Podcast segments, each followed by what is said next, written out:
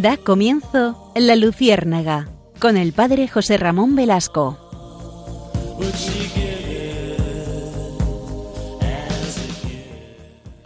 Corría el año 59 de nuestra era.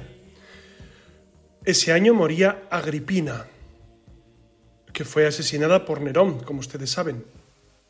Y Agripina había sido la gran protectora de Séneca, del filósofo.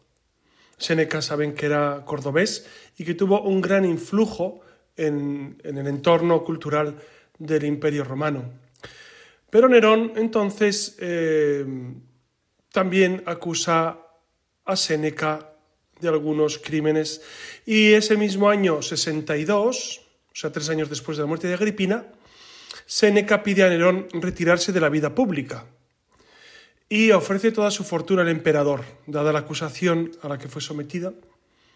El retiro le fue concedido, aunque la fortuna no le fue aceptada hasta dos años después.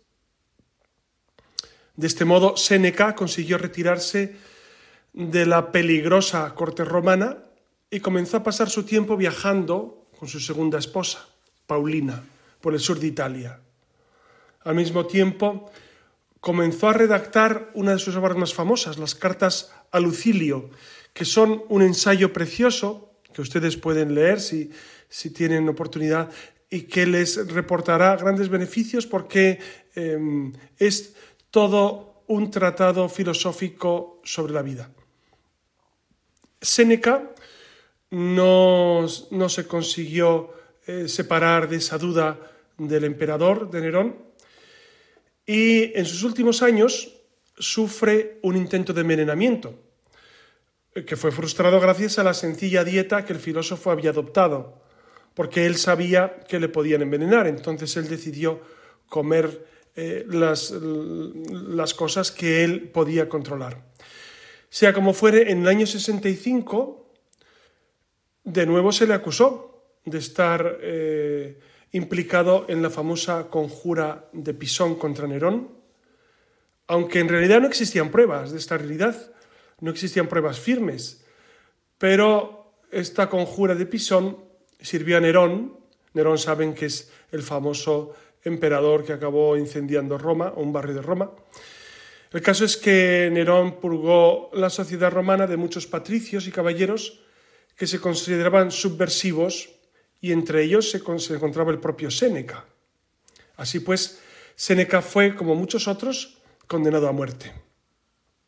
Pero eh, él mismo se anticipó a esta realidad y Séneca se quitó la vida a sí mismo porque no, eh, no pensaba que mm, su muerte a manos de Nerón fuera digna. En cambio, autoinfringirse la muerte, eso sí, podía gozar de más dignidad. Saben ustedes que se suicidó cortándose las venas de, las, eh, de los brazos y de las piernas y eh, acostándose en una, una, tina de agua, en una bañera, y allí murió. Posteriormente también su mujer eh, murió también, se suicidó. Este es un suicidio que en la historia del pensamiento y en la historia de la filosofía eh, siempre ha sido muy destacado, porque Séneca era un filósofo que marcó un antes y un después en la historia del pensamiento estoico.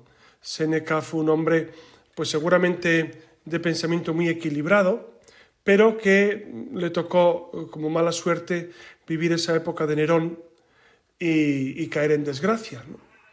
Saben ustedes que, que realmente, realmente lo, que, lo que vivió Séneca lo vive mucha gente, ¿no? que, es, que es esa realidad de caer en desgracia, de caer en depresión, de caer en dificultades profundísimas y, y acaban, pues lamentablemente en algunas ocasiones en suicidio. De hecho, ustedes saben que hace unos días aquí en España, eh, lo digo en España porque este programa también se escucha en América, pues hay un, hay un famoso exconcursante de un concurso de televisión, Supervivientes, bueno, no sé si ustedes lo conocerán, pero vamos, no es relevante, el título que se llamaba José Luis Losa, eh, José Luis Losa, que vivía en, Múnera, en, Albacete, y también se quitó la vida hace unos días precisamente por no haber podido superar la muerte de su mujer. Eh, su mujer había fallecido tres meses antes y no pudo superar esa pérdida, es decir, eh, vivió estos últimos meses con esa angustia, con esa depresión tremenda. ¿no?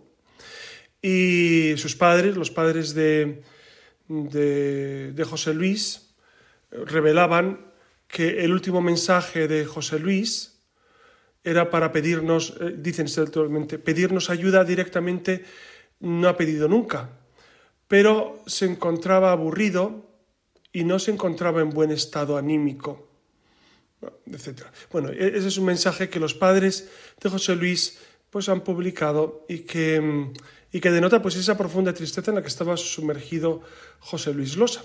También eh, hemos vivido pues, otros suicidios de famosos últimamente, eh, hace unos años el de Robin Williams, el famoso actor de, de, la, de la, famosa película Carpe Diem, etcétera, etcétera. Bueno, el caso es que mm, el tema del suicidio es un tema lamentablemente de mucha actualidad, es decir, estamos observando cómo el tema del suicidio va proliferando cada vez más.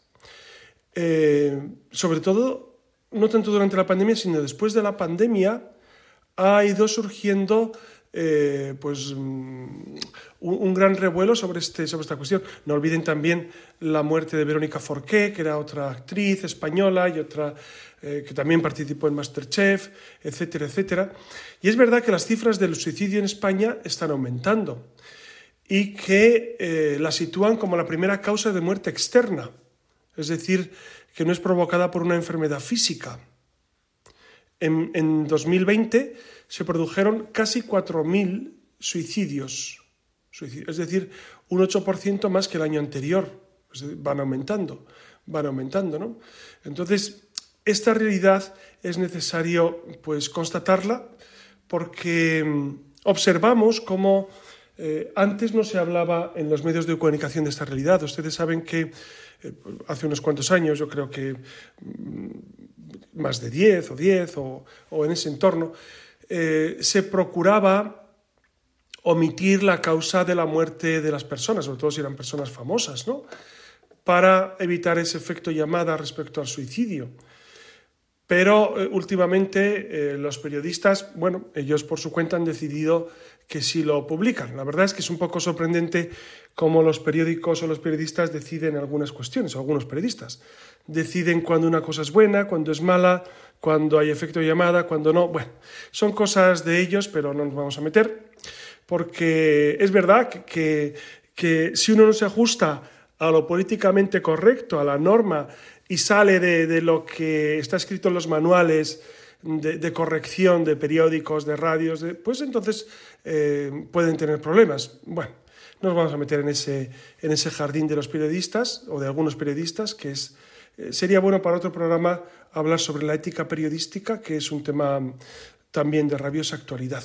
Pero el, dato que les quiero traer también es que de esos casi 4.000 fallecimientos eh, por suicidio, 3.000 pertenecen a varones, es decir, tres cuartos de los suicidios son de varones y un cuarto pertenecen a, mujeres. Esta variación por sexo se ha mantenido en la misma tendencia desde los años 80, es decir, llevamos más de 40 años con esta realidad del suicidio más de varones que de mujeres. Y esto también es un dato que nos puede hacer reflexionar Quizás incluso de, algunos de los que están escuchando este programa hayan tenido relación eh, estrecha con alguna persona que ha sufrido esta realidad. Eh, yo personalmente sí, no una familiar, pero sí personas cercanas que han vivido esta, este trágico final. Eh, y es un tema que realmente nos tiene que ocupar y preocupar, es decir, y pensar cómo podemos solventar estas dificultades, qué tiene que decir la Iglesia, qué ha dicho Jesucristo, qué dice nuestra fe ante esta realidad que es tremenda. ¿no? Eh, en España, Asturias y Andalucía son los, dos de los puntos con más incidencia en esta realidad del suicidio. ¿no? Entonces, También es sorprendente que mm, Andalucía sea la comunidad que más suicidios tiene en España, lo cual nos sorprende por la realidad de su modo de vida, etcétera, etcétera. Vamos a, entrar, si les parece, a considerar pues qué dice la Iglesia sobre este tema del suicidio, que, siempre nos puede iluminar, porque eh, hay causas psicológicas, eh, antropológicas, sociales, en las cuales yo no soy experto y, no debo meterme a opinar demasiado, porque es verdad que son, son patologías, son circunstancias tremendas. Pero vamos a ver qué dice la Iglesia, si les parece en el catecismo, y así tenemos una orientación desde, desde esta realidad. Miren, en el catecismo, en el número 2280, dice, hablando precisamente del quinto mandamiento, dice, cada cual es responsable de su vida delante de Dios que se le ha dado. Él sigue siendo su soberano dueño. Fíjense, eh, esta forma de, empezar nos enmarca muy bien. La vida no nos pertenece. Eh, el dueño de nuestra vida es Dios. Esto es necesario recordarlo porque no solamente ante esta ley del suicidio, sino ante la eutanasia, ante el aborto, la vida no depende de, mi voluntad, no depende de cómo yo juzgue esa realidad. La vida no me pertenece, no me pertenece. Es verdad que, que Dios me ha dejado como responsable de mi propia vida, pero el dueño último es Dios. Por eso estamos obligados a recibirla con gratitud y a conservarla para su honor. Porque, claro, es un regalo que Dios me ha hecho, el cual no puedo aniquilar. Y también para la salvación de nuestras almas. Somos administradores y no propietarios de la vida que Dios nos ha confiado. Esto es muy importante recordarlo, ¿no? Somos administradores. Claro, ustedes pensarán, bueno, y si uno no, no cree en Dios, claro, ahí hay un problema muy serio de nuestro mundo. Si nuestro mundo se va separando de Dios como creador, del principio y fundamento de nuestra existencia, que es el Señor, pues es verdad que, que es difícil justificar muchas cuestiones. El número 2281 continúa diciendo, el suicidio contradice la inclinación natural del ser humano a conservar y perpetuar su vida es gravemente contrario al justo amor de sí mismo. Es decir, ese justo amor que tenemos que tener en nuestro propio cuerpo, en nuestra propia persona, justo amor, lo contradice precisamente el suicidio, porque es ir en contra eh, de, ese don que Dios nos ha dado. Ofende también al amor del prójimo, es decir, ofende al hermano, ofende a los que nos rodean, porque rompe injustamente los lazos de solidaridad con las sociedades familiar, nacional y humana a los que estamos obligados. Es decir, todos somos hijos de alguien, todos tenemos eh, familia más o menos cercana, o por lo menos amigos, o por lo menos un círculo social. Por eso eh, tenemos una responsabilidad ante la familia, ante la nación, ante la humanidad. Esto es verdad y a veces se nos olvida que nosotros no estamos colocados en el mundo ajenos a lo que nos rodea, al contrario, estamos inmersos en la realidad del mundo y, nuestras acciones, nuestras palabras, nuestros pensamientos incluso tienen repercusión. Tenemos responsabilidad ante lo que pueda ocurrir. Por eso es necesario repensar en ese tema del suicidio pues ese, ese amor que tenemos que tener al prójimo y, a veces si uno no ama a Dios, el amor al prójimo debería ser también un argumento profundo para nuestra propia vida. El número 2282 dice, si se comete el suicidio con intención de servir de ejemplo, especialmente a los jóvenes, el suicidio adquiere además la gravedad del escándalo. Es decir, hay gente que se suicida y que eh, quiere ser, esto, esto, yo no he conocido estos casos, ciertamente, pero es verdad que ha ocurrido eh, pues con algún cantante que en la década de los 80 se suicidó y, dejó escrito eso, que, era también un modo de ser ejemplo para, para los demás, ¿no? Dice, de hecho algún cantante decía, muere pronto y deja un bonito cadáver. Bueno, pues esto, eh, esto además de ser muy grave es un escándalo porque puede incitar a otros a un comportamiento eh, pues, eh, suicida. ¿no? Incluso la cooperación voluntaria al suicidio es contraria a la ley moral. La cooperación voluntaria. Ustedes recuerdan que hace años surgió la dificultad de Ramón San Pedro, que era un tetrapléjico, y que mm, Amenábar hizo una película sobre, sobre su vida y sobre todo sobre su muerte y cómo le ayudaron, una mujer le ayudó al suicidio. Esto, esto es gravemente contrario a la moral, por supuesto, ¿no? por la que la operación, contra, la operación voluntaria al suicidio es contraria a la ley moral. Es decir, más bien habrá que animar a, a, la vida. Yo sé que esto es complicado y ustedes, que habrán vivido, muchos de ustedes, circunstancias análogas, pues estarán pensando que es muy complicado toda esta realidad. Claro que es complicada, no, se, quita, eh, no se quita la gravedad del tema, pero, pero es, es, necesario eh, pues, introducirnos en esta realidad, en la realidad de, saber que, que, no podemos cooperar a, a, difundir esto o ayudar al suicidio. ¿no?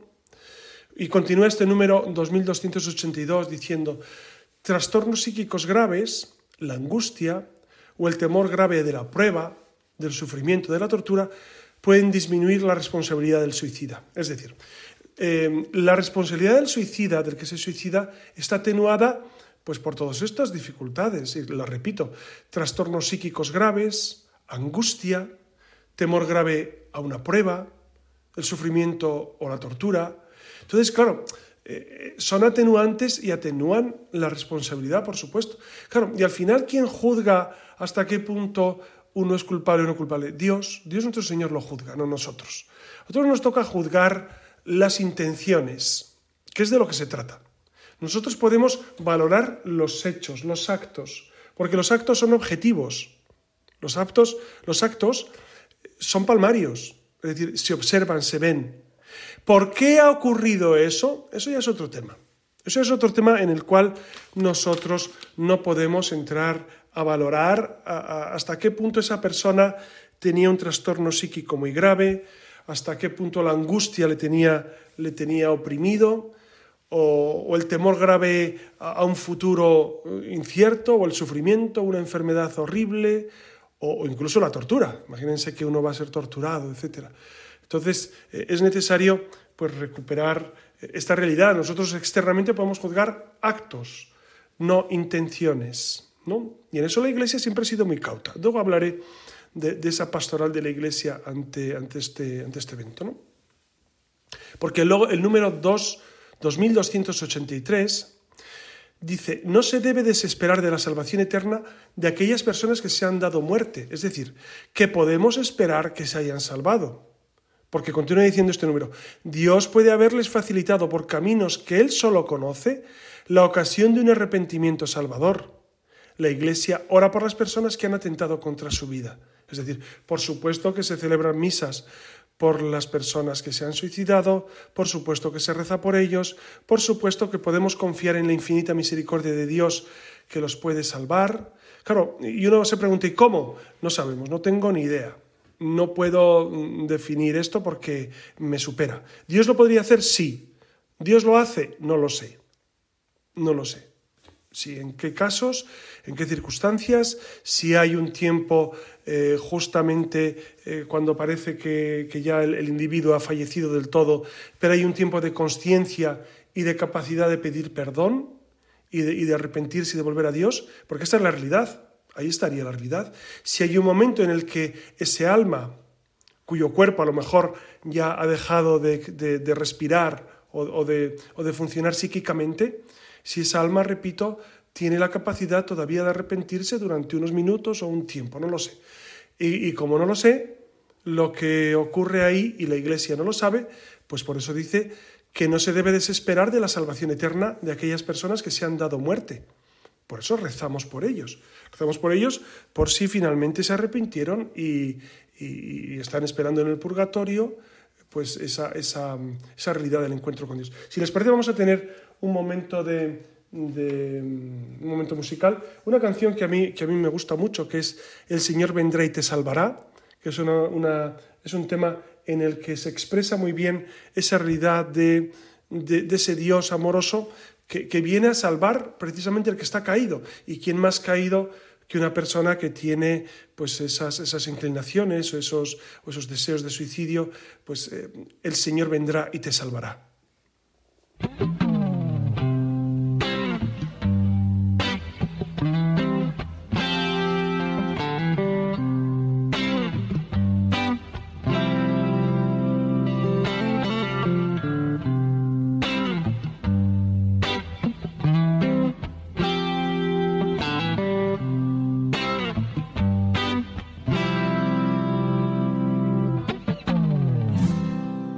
Quien sufre en su soledad, no debes temer, pues el Señor, tu Dios poderoso, cuando invoques su nombre, Él te salvará.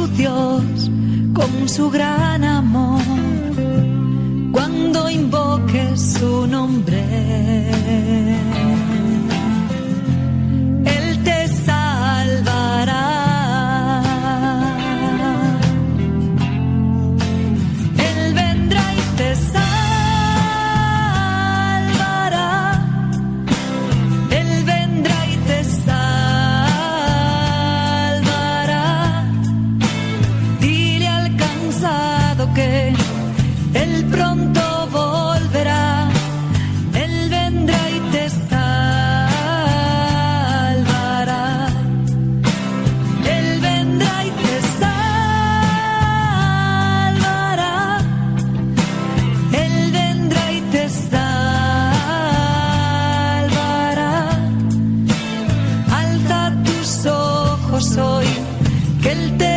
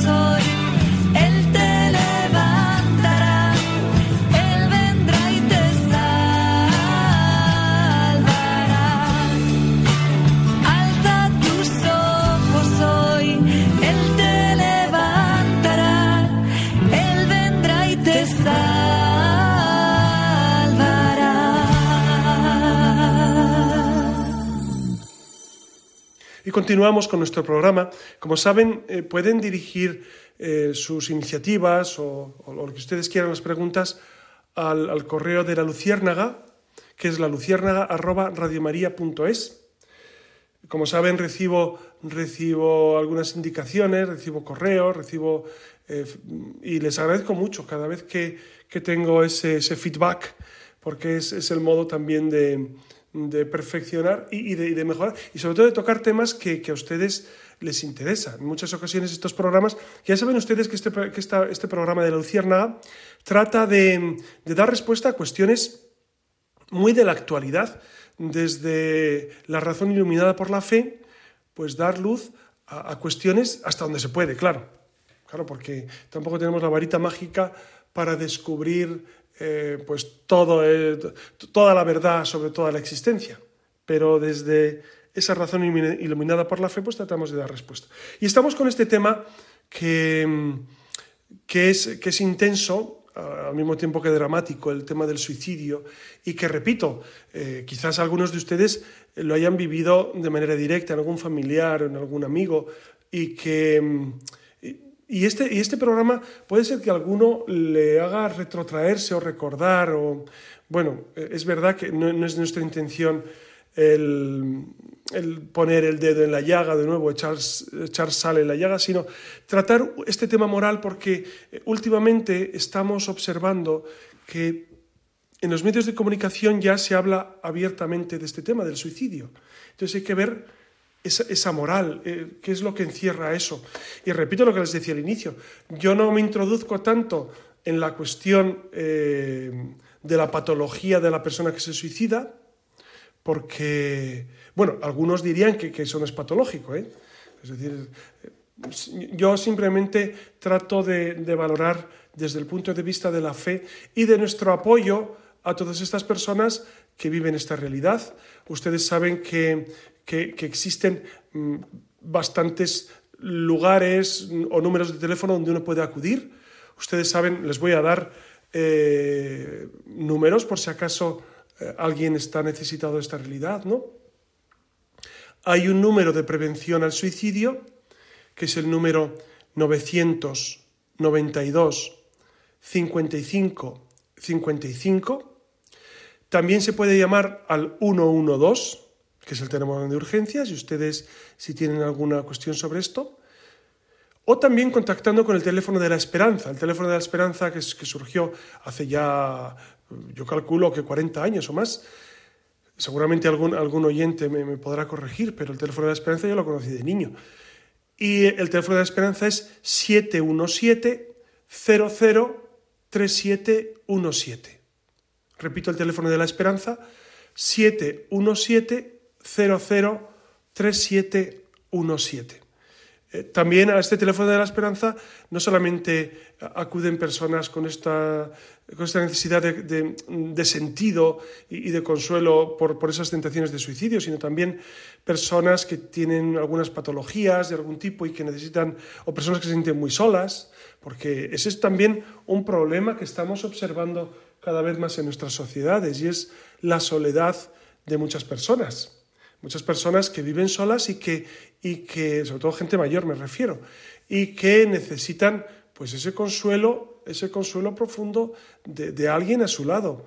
Em, claro, yo siempre digo, Dios acompaña, pero es verdad que, em, que para mucha gente e, e, es, ese Dios que acompaña no es tan cercano, no lo viven tan íntimamente y entonces necesitan eh, pues otras, otras circunstancias. De todas formas, un, apunte sobre este tema de la soledad y, de la patología que surge con la soledad mal llevada. Yo lo que observo es que eh, muchas personas, gracias al trabajo en parroquias y a, la acción parroquial, me refiero a gente mayor, pues encuentran en la parroquia un lugar donde es acogida, donde es, donde es escuchada, donde no solamente Dios está pendiente de ti siempre, y especialmente en la parroquia, sino también los hermanos feligreses. Se va creando un clima en las parroquias en los que pues, la gente nos vamos conociendo. Los sacerdotes, por ejemplo, que ya llevamos unos años en una parroquia, pues como no, acabas conociendo a, las personas y, y, es un consuelo, observar cómo estas personas mayores construyen parroquia y la construyen de ese modo. Y, para ellas la verdad es que es, un modo de, sentirse eh, precisamente acompañadas. Aparte de que la vida de los mayores, y esto no me canso de repetirlo, es inmensamente útil. Que este es un tema que algunas personas, y, como sé que este programa lo escuchan personas mayores, a veces con, con insomnio, porque ya es, ya es un poco tarde, ¿no? Pero la vida de los mayores es inmensamente útil, porque uno es útil en la medida en que puede amar. Y las personas mayores pues pueden amar muchísimo, pueden dedicar su vida a rezar, pueden dedicar su vida a los demás, pueden dedicarse a escuchar a otros. Me impresionó mucho en una ocasión que estuve en un centro de mayores y vi que una señora, una señora mayor, tenía 85 años, pues era una mujer muy con mucho salero, muy activa, incluso muy sonriente.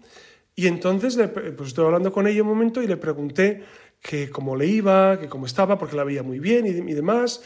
Y le digo, pero usted tiene mucha salud, la veo muy bien. Y me dijo la señora, sí, sí, es que yo aquí tengo una misión. Ella tiene 85 años. Y digo, ¿y cuál es su misión? Me dice, yo aquí cuido ancianos.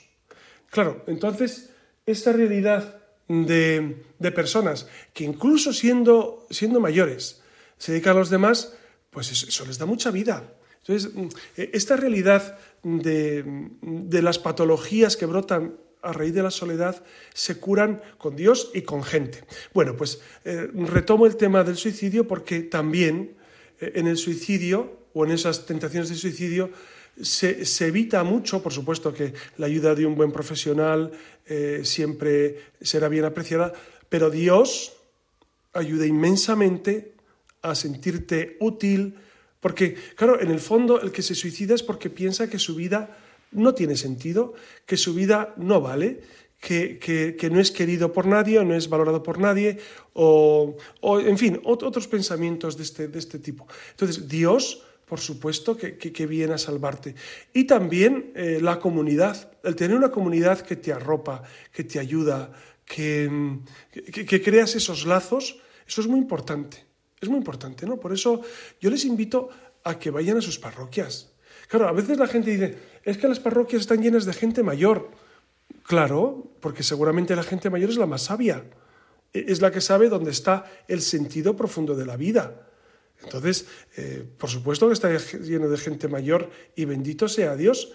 Y, gente también que sabe que la vida pues eh, va concluyendo que la vida no es eterna, que tiene fecha de caducidad y que uno se va preparando a, esa eternidad. En la adolescencia es donde más evidente se ve este impacto del aumento de los suicidios, lamentablemente. ¿no? Es entre menores de 30 años eh, la principal causa de muerte externa. Y el, el, suicidio entre los jóvenes entonces se está proliferando de una manera bastante dramática bastante dramática. Hay, que, eh, hay que rebuscar y hay que reencontrar el sentido de la vida en, eh, pues en esta realidad, en los adolescentes. Y no son simplemente adolescentes o, jóvenes que sufren bullying escolar o este tipo de, realidades, ¿no? sino eh, muchachos que, muchachas que, no han sentido esa, esa profundidad de la vida, no se han sentido queridos, no se han sentido valorados, o por lo que sea mm, se han sentido rechazados y, mm, se enfocan su vida hacia esta realidad, ¿no? lo cual es tremendo. Es tremendo que, adolescentes y niños se suiciden, es tremendo. Por eso, em, las situaciones que llevan a los niños y niñas al suicidio suelen ser conflictos familiares graves, las separaciones, problemas de acoso por parte de iguales, humillaciones, malos tratos, la soledad, los desengaños amorosos, la muerte de familiares, el fracaso escolar, la presión para evitar ese fracaso y la discriminación.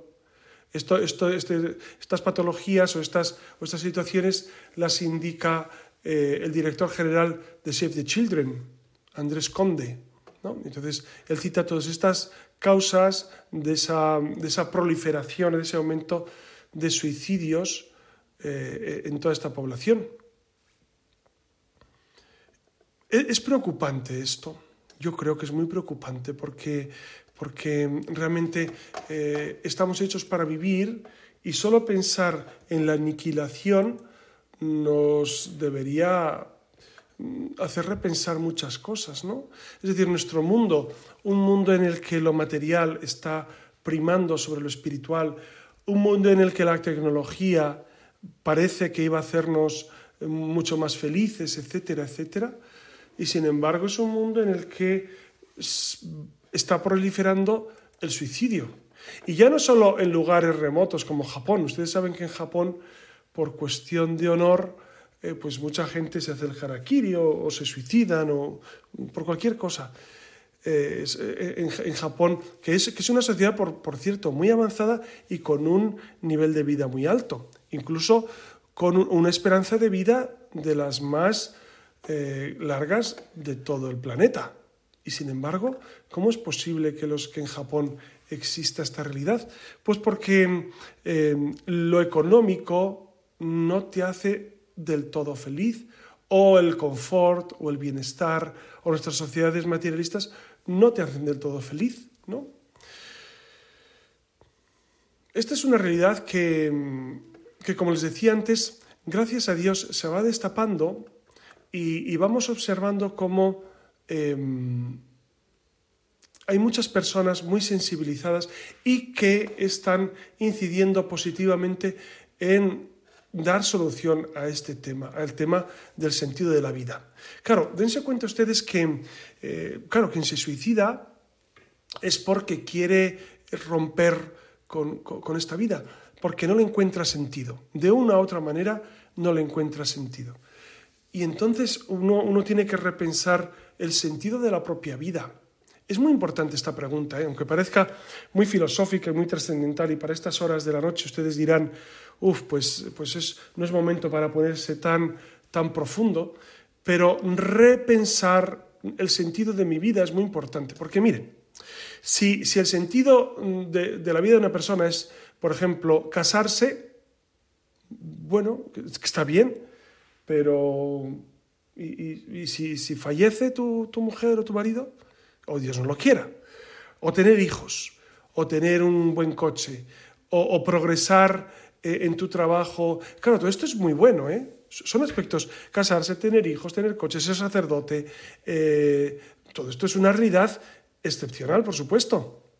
y, son, y son logros humanos muy interesantes y muy buenos, pero ese no es el sentido profundo de tu vida. Claro, el problema es habernos equivocado sobre qué es importante y qué es accesorio. Es importante Dios. Y esto no me canso de recalcarlo. Y nuestro mundo, como está sin Dios, como vive sin Dios, como hay un eclipse extremo de Dios, es decir, Dios no está ni se le espera en muchos ambientes sociales, esto influye negativamente en las conductas humanas. Ustedes dirán, bueno, pero también hay gente creyente que se suicida. Efectivamente, efectivamente lo hay. En un porcentaje mucho menor, por supuesto, pero lo puede haber. ¿Por qué?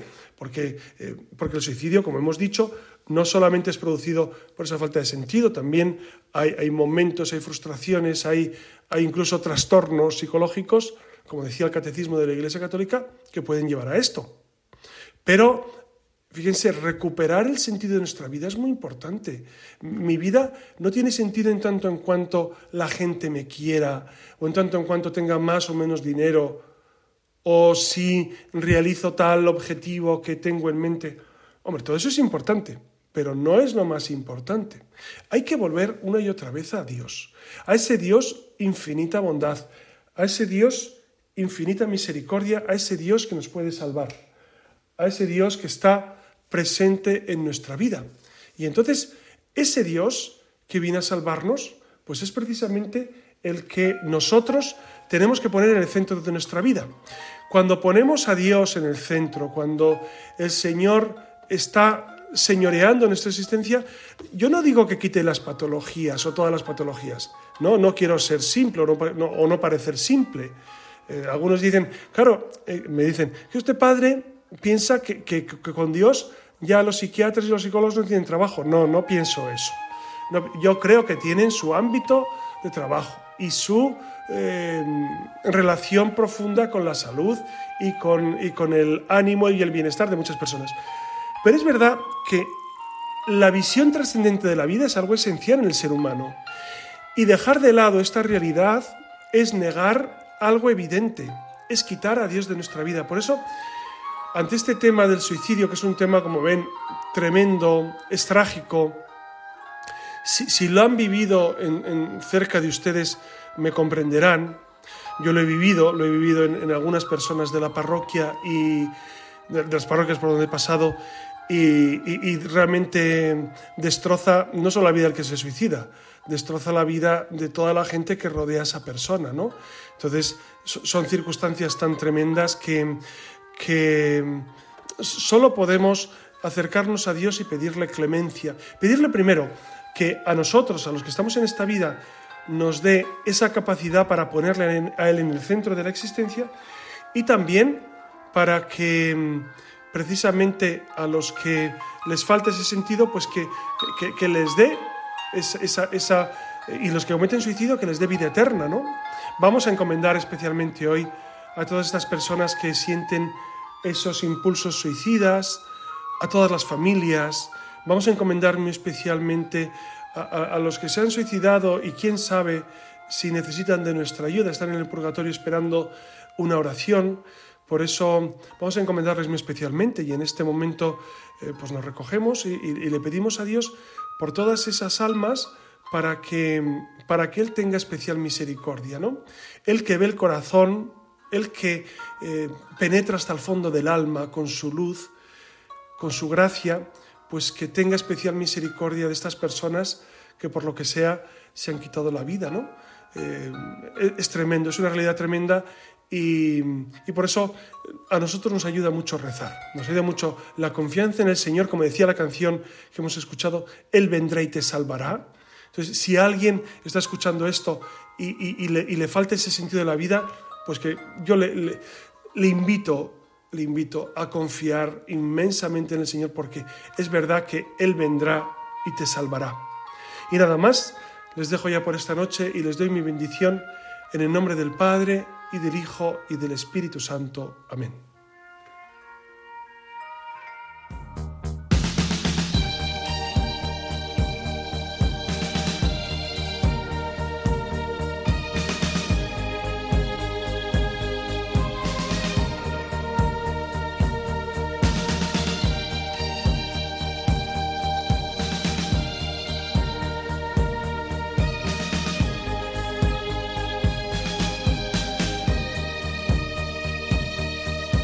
Han escuchado en Radio María La Luciérnaga con el padre José Ramón Velasco.